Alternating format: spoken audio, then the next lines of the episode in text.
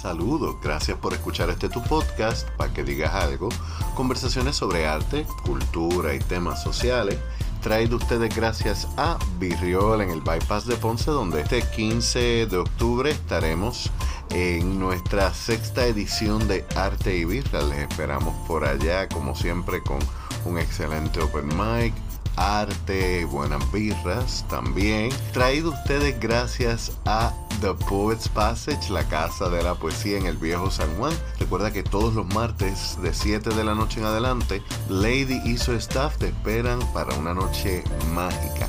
Y también gracias al auspicio de la librería El Candil libros, café, música y vino. Recuerda que te esperamos allí de lunes a sábado de 10 de la mañana a 5 de la tarde y los domingos de 12 a 4 de la tarde en la calle Unión número 93 de Ponce. Cualquier cosita puedes llamar a Tamara al 787-242-6693. Yo soy Lionel Santiago y hoy continuamos nuestra conversación con el guitarrista, compositor y par de cositas más, Pedro Emanuel Franco Fraticelli. Que la disfruten. Pero entonces, volviendo ahora sí. sí, vamos a la música. estás en la high, estás en una banda de rock cristiano. ¿Cómo se llamaban? Undying Prospects. La pueden buscar por ahí. Uh, yo creo que yo llegué a, a mochar con ustedes. ¿De verdad? una de las cosas que mucha gente no, no puede entenderle porque yo le tengo mucho aprecio y mucho cariño a esa época. Es porque donde yo verdaderamente vine a conseguir espacios donde a pesar de mis disfuncionalidades y problemas de movimiento se me hiciera espacio era en la iglesia. Y en los conciertos de metal cristiano eran los únicos sitios donde yo me podía meter en un mosh pit tranquilo porque los, los míos me iban a cuidar. Sí. Y digo, no es que los de afuera no se cuiden, pero no se cuidaban igual. Sí, sí. Este, este, ¿Con quién tú andabas? ¿Con Levitas Heart? Yo llegué a janguear con Levitas Heart, este, la banda de nosotros, Ana Kainosi. creo que los vi también. Nosotros jangueamos con la gente de Pacto de Sangre, con Queridos del Seol. Uf, saludos a México. Uf, chacho, buenos tiempos. Muy, sí, era una familia, era una familia. Este... Sí, sí, que, que una de las cosas que dentro de las artes también uno encuentra, y, creo que una de las cosas más bonitas es el sentido de comunidad. Y es una de las cosas que me ha ayudado quizás a transicionar fuera de, del aspecto eclesiástico religioso, porque sigo teniendo una tribu con unos intereses iguales y podemos diferir sin desamar, lo cual lamentablemente dentro de las iglesias muy, muy pocas veces se ve. Entonces, de estar tocando metal cristiano, ¿Ya tú pensabas irte a estudiar música o tenías otros planes? Pues la verdad, mis padres pues no, no quisieron que yo estudiara música de primer instante. Así que... ¿Los músicos se este, mueren de hambre? Sí, el clásico discurso de lo, de lo que los músicos se mueren de hambre. Eh, eh, eso se repite en todas las artes. este, y pues nada, fui a estudiar publicidad. Estuve en la UPR de Carolina y ahí este, toqué con William Cepeda, que es uno es uno de mis compositores favoritos ahora mismo. O sea, pero pues, ya tú estudiabas música. Eh, bueno, yo cogía clases de guitarra. Ok. En una iglesia por ahí por Carolina, por la Bautista de Carolina. Pero, pues vi, vi esto por. de piano ahí. ¿De verdad? Nice. Ah, wow, nice. Ah, pues nos vimos para la veces. sí, no, es como que. Puerto Rico es bien chiquito. Sí, full. bueno, yo cogía clases exacto de, guitarra, pero entonces vi esta oportunidad de que me diera una exención de matrícula por tocar guitarra en el taller de jazz de la UPR de Carolina. Y yo no sabía jazz, pero pues yo, yo me metí porque pues es bueno. Eso yo te iba a decir, tú sabes. Yo sé que en, la Bautista Carolina, básicamente lo que tú cogías era. ¿Cómo se llama ese libro, Dios mío? Bueno, el de Mel Bay, que es. Ah. Sí, lo, básico, sí, súper básico. Pero, fíjate, pero después de los años me, me enteré que mi maestro cogía clases con Iván Rijos, que es uno de los guitarristas más grandes internacionalmente ahora mismo vivos, puertorriqueños. Y me enteré que, wow, mi maestro cogía clases.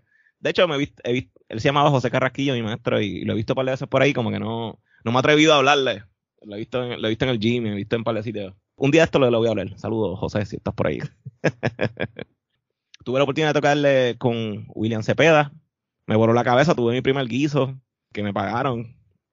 Eso fue una experiencia bastante interesante. William era bien loco, llegaba tarde a los ensayos y los músicos se lo vacilaban. Y pues tuve como que ese primer encuentro con un grupo de músicos. Ese es como una subcultura de, los músicos cuando tú llegas, no sé, yo nunca he ido a la libre, pero debe ser algo así como estudiar en la libre. Todo el mundo toca su instrumento y todo el mundo tiene su superpoder, ¿verdad? Yo digo que la gente del conservatorio son como, como mutantes, son como la, escuela de, de, los este, que todo el mundo tiene su superpoder, ¿verdad? Y cada uno ronca de, lo que hace. Pues tuve ese primer encuentro coloquial con músicos y, y lo que tú dices, la comunidad. Me sentí parte de esa gente. Y yo, mira, mano, yo, yo, quiero estar aquí. Entonces, la verdad es que me graduó, me graduó de publicidad. Nunca llegué a trabajar en publicidad porque no era algo que quería hacer. Fui mesero. para tus papás. Exacto. Fui mesero, este, trabajé en una tienda de zapatos, Humberto Vidal. Este, estuve divagando, literal, por la vida. Bebí mucho alcohol, tuve muchos problemas. O sea, estaba literal vagabundeando por la vida. Buscando este, dirección. Sí. Hasta que un día, nada, decidí como comenzar a grabar mis canciones nuevamente. Yo dije, ¿verdad? Y esto es algo que se ve en la música también. Cuando tú buscas demasiado para adelante y no ves, mm. pues busca para atrás. A ver, a ver si ves algo, tú sabes. Y pues decidí como comenzar de nuevo la música, grabar mis canciones. Este, ahí conocí a, Carlos Rosa, Charles, saludos, que me ayudó a grabar mis canciones. Y de hecho, solo hoy todavía hablamos. Este, creo que fue una amistad bastante bonita. Y pues después como que alguien me dijo, mire, ¿por qué no estudias en el conservatorio?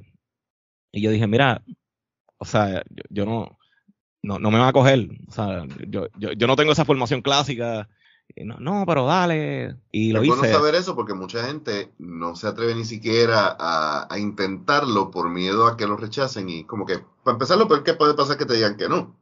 Sí, sí. Pero no tienes que haber salido de la libre de música para que te cojan obligatoriamente, ni haber tenido años de, de tutores privados para que se desarrolle ese talento. Sí, precisamente. Y pues yo, yo fui una de esas personas que de hecho yo tuve una mala experiencia porque yo entré a la escuela preparatoria antes de que me cogieran en el conservatorio, a ver si, si podía entrar. Y uno de los maestros, yo le pregunto, mira, yo quiero estudiar composición, a ver si tú me puedes ayudar. Y él me dice, ciencia ficción, muchacho, no te falta demasiado, no vas a poder entrar. y un maestro de conservatorio, tú sabes, como que, ok, ya, pues no. Pero nada, yo lo seguí intentando. Y nada, hice la, la audición. Los compositores tenemos que someter tres piezas originales más tenemos que hacer una entrevista súper intimidante, estás con los tres compositores del conservatorio ahí haciéndote preguntas y tú, pues, hola, pues a mí me gusta escribir música y, hmm. y eso. y, ¿Y qué fue lo que sometiste originalmente? Pues, fíjate, sometí un cuarteto de cuerdas hmm. que, o sea... Nada, voy, a hacer, voy, a, voy a hacer la pregunta más específica porque como que he estado dándole vueltas al asunto, pero... Ajá, ajá los estudiantes que cogieron solamente música, la Iglesia Bautista Carolina, no salen con el conocimiento para componer un cuarteto de cuerda. No. Y no, y no, no es por menospreciar, pero obviamente el, punto de esa escuela no es la música, generalmente es como que es brindar un servicio social, es también una forma de evangelizar, es una forma de, de educar a la gente, pero no a ese nivel. Para uno componer, no solamente tiene que conocer el instrumento al que está componiendo, sino que tiene que conocer las reglas de composición, por lo menos a forma básica. Los eh, registros, los balances, hay, muchos elementos. Por lo menos lo básico de lo que es una armonía, ¿verdad? Este, no, te estoy diciendo que te tienes que conocer todas las escalas, ni que necesariamente vas a decir, ah, tú sabes, el primer año de composición tú no vas a decir, voy a usar el modo frigio porque sí. Definitivo de dónde tú sacas ese conocimiento para haber llegado ahí. Porque eh, siento que hay como que un gap en toda esa historia que me estás contando, donde no sé si es que, fue porque lo aprendiste por cuenta propia, no sé si fue que te sentaste a escuchar y dijiste, coño, yo tengo este talento, déjame intentarlo. Eh, pues la verdad. Perdóname, porque tampoco no es lo mismo componer para un solo instrumento que para un cuarteto. Sí, definitivo. sí, yo, yo lo que tocaba era guitarra este, y si acaso cantaba un poquito. Pues mira, fue bien intuitivo.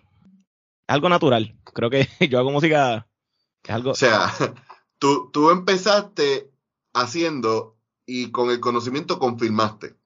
Sí, sí, sí. O sea, yo, yo escucho algo en mi cabeza y voy poco a poco, lo escribí poco a poco, hice lo que pude. Hice un coro también, este, que se llamaba La Virtud, y La Virtud era un coro ateo, de hecho, que desde el inicio ahí ves como que la intención mía de, de querer hacer cosas diferentes de, bueno, un coro, yo lo entendía como una, una, agrupación que es para, pues para adorar a Dios, qué sé yo, en una iglesia, este, y que, siempre, que de hecho tradicionalmente tiene letras religiosas, con la estructura esta de la misa y toda la cosa. entonces yo, yo hice esta, esta pieza, esta, esta canción de coro, que se llama La Virtud. La virtud no está en Dios, la virtud está en los hombres, algo así, no, no recuerdo ahora muy bien. Pero era como una idea de hacer algo loco, algo diferente de acuerdo a lo que yo creía en ese momento. También hice otra pieza que no recuerdo. La debería buscar, fíjate, para subirla a SoundCloud. Pero sí, o sea, fueron, fueron piezas este, o sea, tú empezaste, amateur. Ok, y empezaste de forma totalmente orgánica, fue totalmente self-thought. Eh, o sea, tú aprendiste por cuenta propia, literal. Sí, sí, yo puse ahí a los cuatro instrumentos a hacer las melodías que me salieron de la mente en ese momento. La, y las defendí en un jurado. Y pues, pues funcionó. fake it till you make it y de verdad tenía el conocimiento ahí sin saberlo. Fíjate, eso que hice de fake it till you make it, este, que es el síndrome del impostor, también, también lo, viví mucho en el conservatorio. Lo podemos hablar ahorita. Eh, sí, y quería preguntarte eso mismo, porque, por ejemplo, yo vengo al mundo de la poesía porque me gusta escribir desde que empecé a escribir, pero yo no estudié literatura yo no estudié arte porque los escritores se mueren de hambre. Fueron una de las cosas que me dijeron en casa. Y tenía que tener oficio, así que tenía que estudiar algo práctico. Cuando me meto de lleno, me encuentro mucho, por un lado, con este clasismo intelectual hoy de, de tú no eres poeta porque tú no tienes un grado en literatura, así que lo tuyo es menos válido. Fíjate, yo peco mucho también de eso a veces y como que a veces compartiendo con músicos que no, no tienen estudios, a veces como que los menosprecio un poco. Y es algo con lo que estoy con lo que trabajo.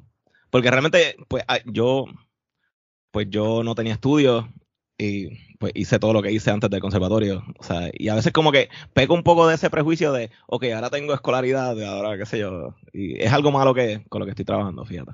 Pero qué bueno que lo, lo notas. Y eh, te iba a preguntar, porque la experiencia que yo tengo con músicos, son músicos de la calle son músicos que sí han estudiado música, pero como, lo, como es su modus vivendi, no necesariamente van a estar con esta come mieldería de eh, fulano es mejor o yo soy mejor. Y a modo personal quizás lo pueden decirle, a mí me gusta más fulano. Pero no hay esta cuestión de mirar por encima del hombro. Yo quería saber si en el, en el mundo de la música clásica todavía hay ese clasismo y esa división de, no, tú sabes, lo que yo hago es, es para gente con cerebro. Full, full, full, definitivamente sí, lo hay, lo hay. Es triste, pero lo hay, ¿verdad? Están estos maestros así que se engrandecen y son los más grandotes y maestro, eh, usted no puede hablar de estas cosas así y cosas así. Tú sabes, como que es un, es un respeto bien exagerado, bien, bien vacío, sí. Este, obviamente, pues ellos tienen mucho conocimiento de la historia y tal vez entienden más allá del arte de otras culturas. Pero a la hora de la verdad, pues realmente, ¿qué hacen con todo ese conocimiento aquí en el conservatorio, más allá de, enseñarle pues, historia o, cómo tocar el instrumento a alguien? Y yo creo que quizás esa también es una de las, de las mayores dificultades por las cuales no logramos que el pueblo vea esto como una forma válida de entretenimiento cuando hay un grupito que se ha dedicado a defenderlo para que se quede dentro de la Torre de Marfil. Tú no lo puedes compartir fuera del castillo. Por eso es que a mí, por ejemplo, me ha gustado mucho la cuestión de llevar la poesía a las barras. Porque a los poetas ya están. ¿Para qué se la voy a llevar a ellos? Ellos van a buscarla.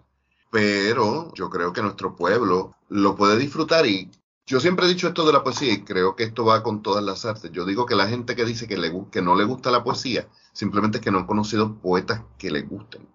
Pero a todo el mundo, por instinto, nos gusta la poesía. A todo el mundo nos gusta la música. O sea, yo, yo no he conocido una persona que me diga, eh, no me gusta ningún género musical. Sí, es cultural. Nosotros somos bien musicales. Bien musicales, tú sabes. Sí. Y yo creo que quizás la persona no te va a ir a buscar una composición clásica pero si está pasando por una plaza y la escuchas, se, detiene. Sí, sí, definitivo. De hecho, hay un grupo de música clásica, se llama Ópera Coquí, está mi amigo Cristian García, que es, de hecho se dedicó a eso mismo. Fueron a Plaza Las Américas a hacer la ópera, este, fueron a la respuesta, que es una barra, y han ido a distintas barras a hacer ópera, y la gente va, la, gente paga los boletos y los sacas también de, del teatro y de, de esta cosa. De hecho, cuando Luego del, huracán María, los músicos de la Orquesta Sinfónica fueron a, los montes, tú sabes, a llevarle música a la gente. Que, o sea, qué acto más, más humano, tú sabes, de, mira, esto es lo que tengo para, para darte. Y, la gente lo recibía súper bien. Cuando estás en, un lugar confinado, ¿verdad? Luego con la pandemia lo vimos. La, música es lo, que te, te, mantiene, de alguna manera. Y, y, la música mueve, la entiendas o no. Yo siempre he dicho el chiste de que por problemas de movilidad yo no bailo, excepto cuando escucho bomba y no me muevo. Pero yo siento que estoy bailando porque hay algo que me mueve. Estamos, estamos como que yendo para atrás y para adelante. Quería preguntarte, saltamos del rock al jazz y del jazz a la música clásica. Y volvemos al punto de que estos no son géneros que, que la gente busca aquí en Puerto Rico de forma básica y natural. ¿Quiénes fueron esas primeras personas que, que tú escuchaste? Que tú dijiste, ¿qué es eso? Por aquí me quiero ir. Porque cuando yo escuché que tú eres un compositor de música clásica, yo, espérate, tú no tenías que haber nacido en el 1700 y pico para eso. Eh, ¿Cómo es que tú te empiezas a enamorar de unos géneros que no son solamente nichos, sino que para muchas personas lo consideran algo que ya no está creando? Bueno, creo que hablando puramente de la, de la música clásica, primero fue mi maestro, Manuel Seide, que es del grupo, director del grupo Alia 21, es un grupo de lo que se llama música contemporánea, que es música fuera de, lo que conocemos como música clásica, pero es parte de la misma tradición de la música clásica. Y la música contemporánea es un poquito fea, ¿verdad? Para, para las personas que están fuera de la música o que tal vez no tienen una formación musical, pues no la entienden. No es música que, que va a entender todo el mundo no es accesible.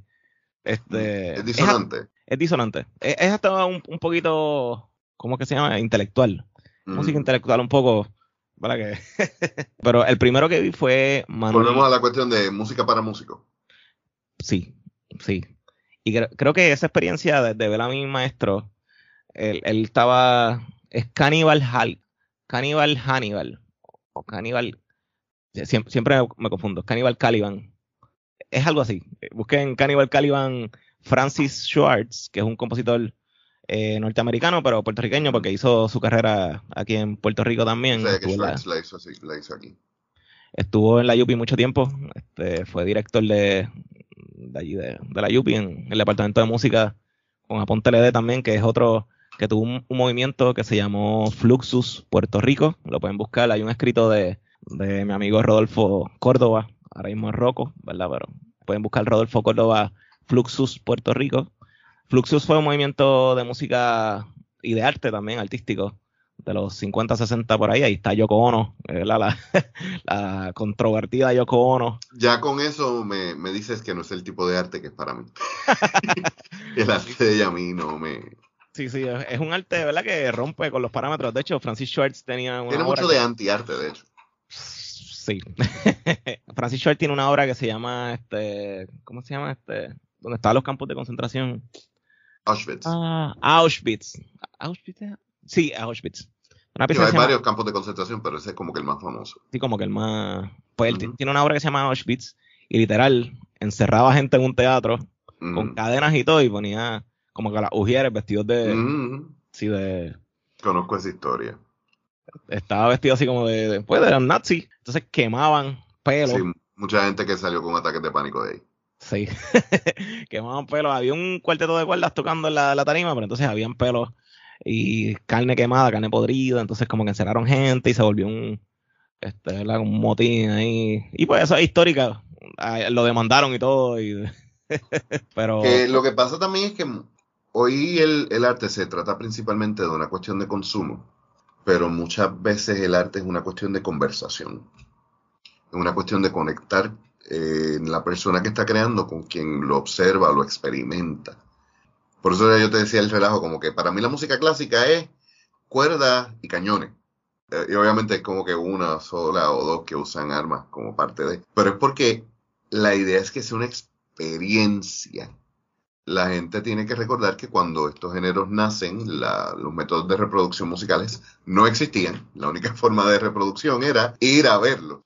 Sí, no había Netflix, no había Netflix. O sea, no, había YouTube, no había una ópera, ir a, ver una ópera es ir a la plaza, ¿sabes? Ir al cine a ver una, una película. Exactamente, la única diferencia es que tú tenías quizás budget para eso una vez al año. Sí. Pero que las artes son una experiencia, no solamente algo que uno consume. Y yo creo que, que es interesante que menciones eso porque me parece que quizás eso también sería una de las formas que la gente podría acercarse más a las composiciones como esto es una experiencia, no es solamente un, algo que vas a escuchar. Sí, que de hecho eso es parte de lo que quería llevar Francis Schwartz con su, él creó el concepto del poliarte, o no creo que lo creó él, pero lo trajo de ese mismo movimiento de Fluxus, ¿verdad? Este, que eso mismo, es dentro de una misma propuesta musical, te incluye pintura, te incluye poesía, o sea, te incluye otras ramas del arte dentro de una misma propuesta que lo elevan a lo que él pues llamaba poliarte. Y pues es eso mismo, hacer esto, eso tiene un nombre que eran como unos unos eventos en vivo, ¿sabes? Que pasaban unos eventos como un flash mob, que de repente se unen un montón de, artistas en vivo y pues llama la atención ahí de, las personas. Pero entonces, la primera, el primer evento así que me voló la cabeza fue esa obra de Francis Schwartz, que, que es Cannibal Haliban, o Hannibal Caliban, algo así. Este, y es básicamente, pues tuve un grupo con chelos y violines. Realmente la obra no tiene una instrumentación definida, pero como es Alia 21, Alia 21 sí tiene una instrumentación bastante clásica, se podría llamar. Y de repente ve estos músicos haciendo algo totalmente fuera de, lo que tú esperarías, de lo que hace un, este, una agrupación clásica. Pues me llamó Cannibal Caliban. Cannibal Caliban. Sí, no, no podía quedarme con eso en la mente y tuve que buscarlo. Gracias. Eh, a mí siempre se me olvida y se, me junta en la cabeza. Pero de hecho, si la puedes ver ahorita, y de hecho la gente búsquenla en YouTube. Sí, voy a, en las notas del episodio voy a poner el, enlace para eso. Obviamente no lo vimos estar ahí, pero... No, obviamente. Y, fíjate que eso es algo que, que los teatreros me, me señalan muchísimo hay cosas que tú no, no tienen el mismo impacto y por eso es que a los teatreros no les gusta que, se graben los performances de teatro. La idea es verla en ese medio. La idea es sumergirte. Sí. Y entonces te enfrentas a ese panel. Después que tu, uno de tus maestros te dijo, te falta un montón para llegar a, a, te falta un montón para llegar al primer paso para si quieres entrar al conservatorio, te falta mucho. Exacto. ¿Él había escuchado esas composiciones que tú sometiste? Sí, sí, sí. De hecho, luego me enteré que realmente el maestro de composición te elige. O sea que de alguna manera Seide me eligió a mí. Así que gracias Seide por elegirme. y de hecho, Alfonso Fuentes, que en estos días se le dedicó, se le puso su nombre a una escuela de artes en Canoanas este, se le dedicó, literal, es una escuela nueva y se le puso el nombre, ¡pum! Alfonso Fuentes. Él, él me, me recomendó también, me quiso, por mi experiencia con William Cepeda y también yo toqué con David Franco en la orquesta de la UPR de Carolina. O sea que toda la experiencia, realmente no, fíjate, pero a lo mejor pensó que era familia y yo, pues perfecto. Y comienzas la carrera en composición, trabajando como quiera, haciendo tu vida de 8 a 5 y, lo, lo funny de los artistas, ¿verdad? Los artistas tenemos, como que yo siempre digo, tenemos un poquito de superhéroe, porque tenemos nuestra vida que todo el mundo conoce y tenemos nuestro, nuestro alter ego, que con ese queremos hacer el mundo mejor, aunque no, lo, aunque no sea quizás el, el objetivo principal por el cual hacemos arte. Fíjate, yo sí. Este, y desde, desde una de las cosas que hay que hacer también para entrar al conservatorio es hacer un, como un ensayo. Yo, yo, decía eso. Yo quiero cambiar el mundo, o por lo menos la escena, quiero aportar a la música de mi país, taca, taca, taca. O sea, como que realmente desde el principio eso, eso siempre ha sido como que una, una misión. Y de hecho, desde chiquito, esto no, lo dije, pero desde chiquito yo pensaba en la vida así y decía, mira, yo, yo no quiero ser un humano normal, yo quiero ser una persona diferente. O sea, desde chiquito yo siempre he tenido ese, ese pensamiento y casi meta dentro de mi cabeza. Y pues no sé si, si he logrado ser o si me ha gustado ser diferente, porque realmente ser diferente es difícil. Es retante. Sí. Es retante. Llegas a composición. Te encuentras con estos clasismos que tú me dices, coño, ahora que estoy en el otro lado, que ya pasé toda la carrera, tengo que empezar a ser más consciente de que a veces los puedo tener yo mismo. Y cuando nosotros tenemos el background, que no venimos con la, con la experiencia académica, pues hay que demostrarlo haciendo, hay que demostrarlo metiéndole mano y, y trabajar. Y mencionaste algo que, que, yo he tocado en este podcast, es el síndrome del impostor.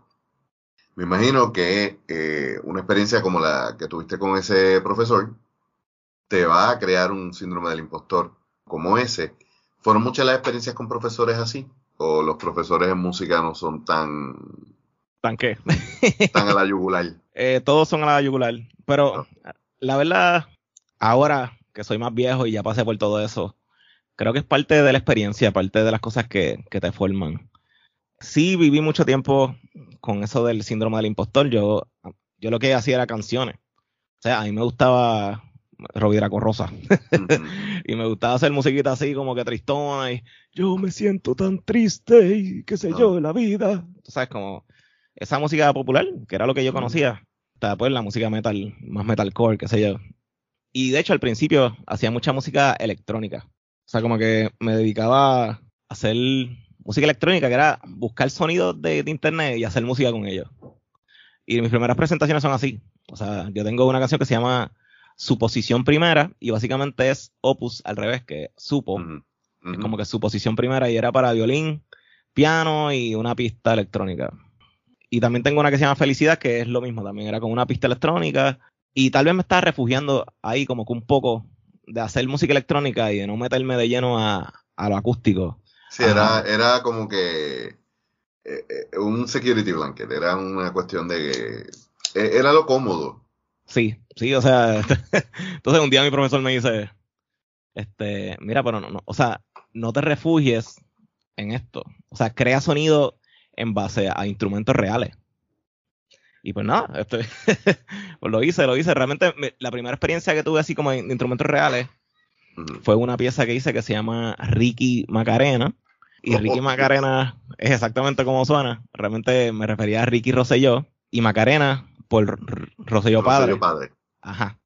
Y esa, pues, y hablaba de eso mismo, de los políticos que cada cuatro años pues vienen, hacen la campaña, pues, y te venden cosas, y ¡pam! Y, y al final pues es un embuste. Y entonces tu música no es solamente instrumental. Exacto. Sí, ahorita cuando. Porque eso es otra cosa, o sea, cuando tú me hablas de música clásica, yo generalmente pienso, por alguna razón pienso en la ópera como si fuera algo aparte, y pienso en la música clásica con, con arreglos instrumentales nada más. Sí, sí, algo puramente instrumental. Sí. Y de hecho hay dos compositores, hay dos tipos de compositores. Están los sinfónicos, que son estos los musicales, y están los operáticos. Pues yo, yo caigo en la segunda. oh, ok. Pero ahorita dijiste algo y me resonó, y es que, pues, mi música, pues no simplemente es para escucharla, sino es para experimentarla. Y mucha de la música que he creado es eso, es, es casi una, una, obra de teatro. Y por eso tal vez como que hay muchos músicos que no me la dan, como que, pues, esto, esto es música, pero no es música. Y está en ese, en ese terreno extraño entre, entre muchos géneros musicales que nada, whatever, este, es válido.